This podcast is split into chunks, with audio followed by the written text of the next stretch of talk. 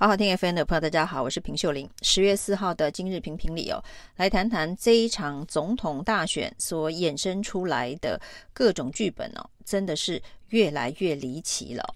那农业粉砖好油的网络恐吓案，居然呢被检调查出是自导自演，而且呢跟他一起合作自导自演的对象，居然还是国民党的党工。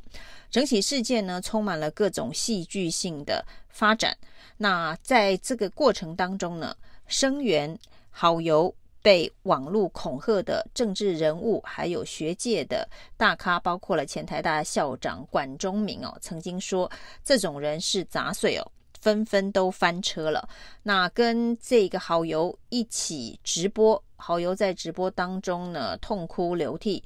呃，谈到被威胁的事件哦，那这件事情呢，让跟他直播的黄国昌哦也灰头土脸，立刻道歉删文，并且决定要把这个影片所有的抖内都捐出来哦。那国民党当然呢也谴责这个自导自演的事件哦。那很多跟上声援好友被网络恐吓，说是这一个。呃，网军侧翼攻击的政治人物也纷纷出来切割道歉了。那整个事件呢，当然是一个非常戏剧化的转折。那另外最戏剧化的是，好油在坦承相关事件是自导自演之后呢，居然贴出了一张民进党的党证哦，说他违背了初心，所以呢，他要退出民进党哦。那民进党当然也立刻高调的。暗指啊，好油呢是故意加入民进党来卧底的，那就是为了出事之后带风向哦。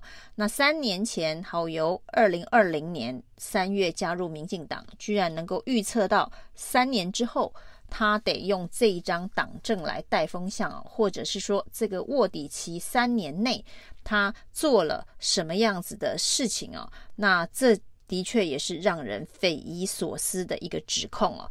那民进党的党主席赖清德说，如果加入民进党，应该是认同民进党的政党价值哦，不应该做出这样的事情哦。整个剧情当中呢，出现了各式各样非常奇特的这一个转折，包括了一个拥有民进党党政的人。跟蓝营的党工串联自导自演的网络恐吓案哦，这当中到底是无间道还是剿尾犯哦？有了无间道加剿尾犯这种剧情张力十足的故事哦，会如何影响总统大选的选情哦？甚至赖清德直接把它跟总统选举的选情挂钩。当然，这个好油事件的前半场啊。针对所谓的进口鸡蛋专案的种种指控啊，目前看起来有相当多的部分哦，都跟事实吻合。那这个前半场的部分呢，导致了农业部部长陈吉仲辞职下台啊。那这件事情当然在民进党内部的派系之间呢，引起的烽火恐怕不比总统大选还要小。那这一部戏的下半场哦，是这一个好友说他因为。踢爆进口鸡蛋的相关的弊案呢、结果呢被网络恐吓全家。那这个部分呢，目前看起来是所谓的剿尾犯的情节，到底是无间道还是剿尾犯？后续会不会呃继续剧情大翻转呢？那现在人在国外的好友会不会回台湾来把事情说清楚、讲明白？或者在总统选举投票之前呢，他不会再出现了。那这中间有太多的谜团未解啊。那这中间的剧情转折，最后会是什么样子的一个结局？恐怕还有的看呢。那另外一出烧脑剧发生的，则是在潜舰国造的这个船坞干式下水典礼之前呢，这个总召集人黄树光的一番谈话，说在这个潜舰国造的困难过程当中哦，那有立委介入哦，那这立委呢，呃，是不是曾经把潜舰国造的相关机密泄密了？那或者是哦，这个为了蝇头小利，阻挠潜舰国造。那黄曙光说完之后，这个前海军的顾问郭喜跳出来说，黄曙光说的是国民党的立委马文君哦，他指控马文君就是卖台立委哦，那也引发马文君到这一个呃地检署去控告。郭喜啊，那在这一连串郭喜指控马文君卖台的过程当中，郭喜最新的爆料是黄曙光透过共同的友人叫他闭嘴，不要再谈了。那但是郭喜说呢，他还是会继续的指控相关的市政哦。就在这个时候呢，国民党的立委参选人徐巧芯则是公布了一卷录音带，录音带当中呢是郭喜呢针对浅见国造。的一些相关的争议性的谈话，包括呢，是否跟未来的第二艘到第八艘的潜舰的这个生意有关呢？那郭喜本身军火商的这个身份呢，在此时此刻跳出来指控马文君是卖台立委，这中间是不是也有挡人财路的互相拉扯？那最新的这一个。剧情的发展呢、哦，是郭喜呃说黄曙光叫他不要再指控了。另外也说黄曙光说呢，他说的立委不是马文君呢、哦。那到底为什么郭喜会指控马文君？两人是不是有私人恩怨呢？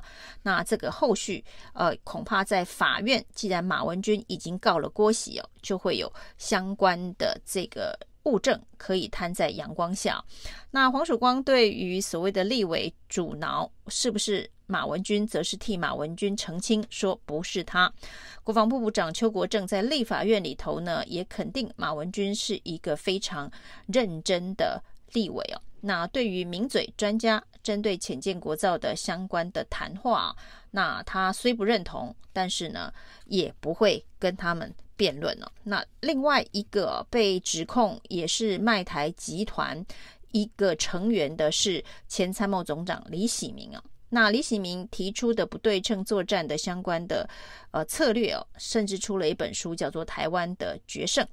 那这本书呢，是很多绿营政治人物奉为呃重要参考文献的一本书哦。那也经常性的推崇。结果没想到呢，李喜明居然被郭喜认为是跟马文君同一团的这个卖台集团哦。所以呢，这两天上了郭喜呃这。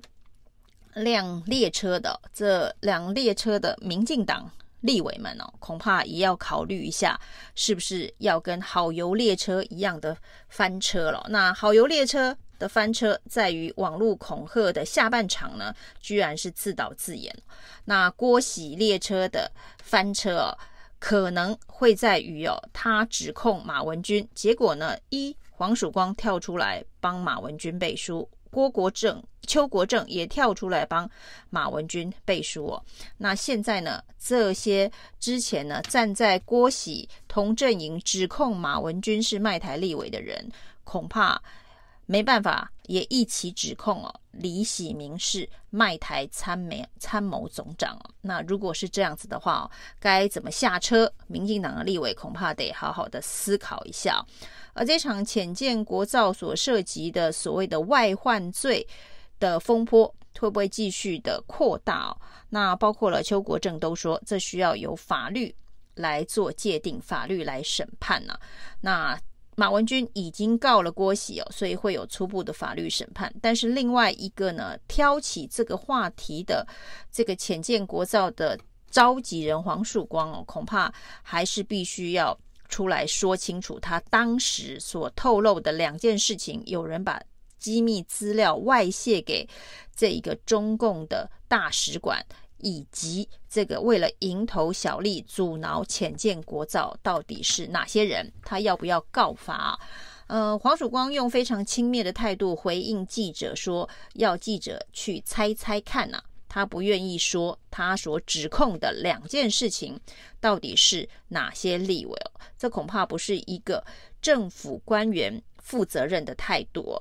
那影射的确是杀伤力比较呃大的一种攻击敌人的手法哦，但是呢，不管是不是同党的立委，或者站在监督面的立委哦，恐怕都不是。呃黄曙光的敌人哦。所以既然呢有所指控，应该就要说清楚、讲明白，甚至到这个。法院去进行所谓的告发哦，所有的事情都还是该回到法律审判的界限跟角度来处理，这才是民主社会应该要有的一个准则。那包括了这个道德审判呢，现在民进党全党请全力的要求曾经上好游列车的蓝营政治人物要出面道歉了。那这当然是一种道德审判的层次啊。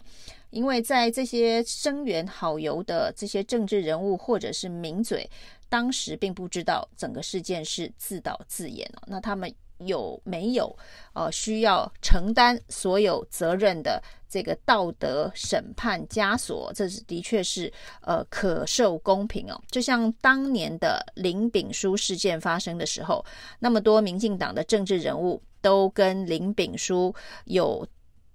程度不一的这一个交情往来哦，那甚至协助他所进行的一些相关的事项哦，那当时民进党立委们的切割方式都是不知道林炳书是这样子的人哦，是被他给欺骗了。